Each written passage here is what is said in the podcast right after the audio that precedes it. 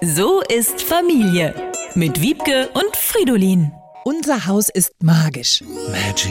Es kann Gegenstände verschwinden lassen. Heute Morgen habe ich mein Buch auf dem Küchentisch abgelegt. Jetzt hat es sich in Luft aufgelöst.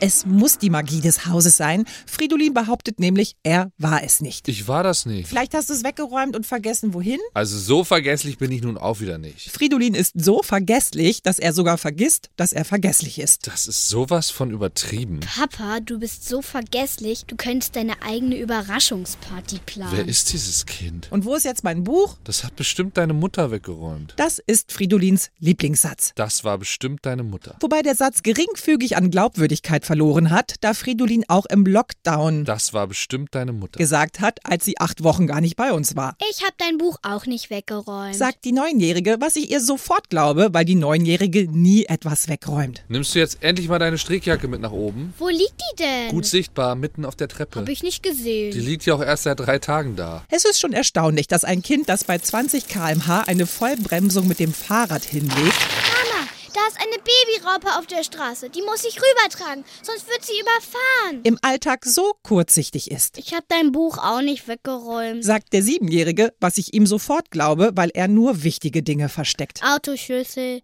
Kreditkarten. Und auch nur, wenn er wütend ist. Aber gerade bin ich gar nicht wütend. Also ist die einzig logische Schlussfolgerung, Unser Haus ist wirklich magisch. sag ich doch. Magic.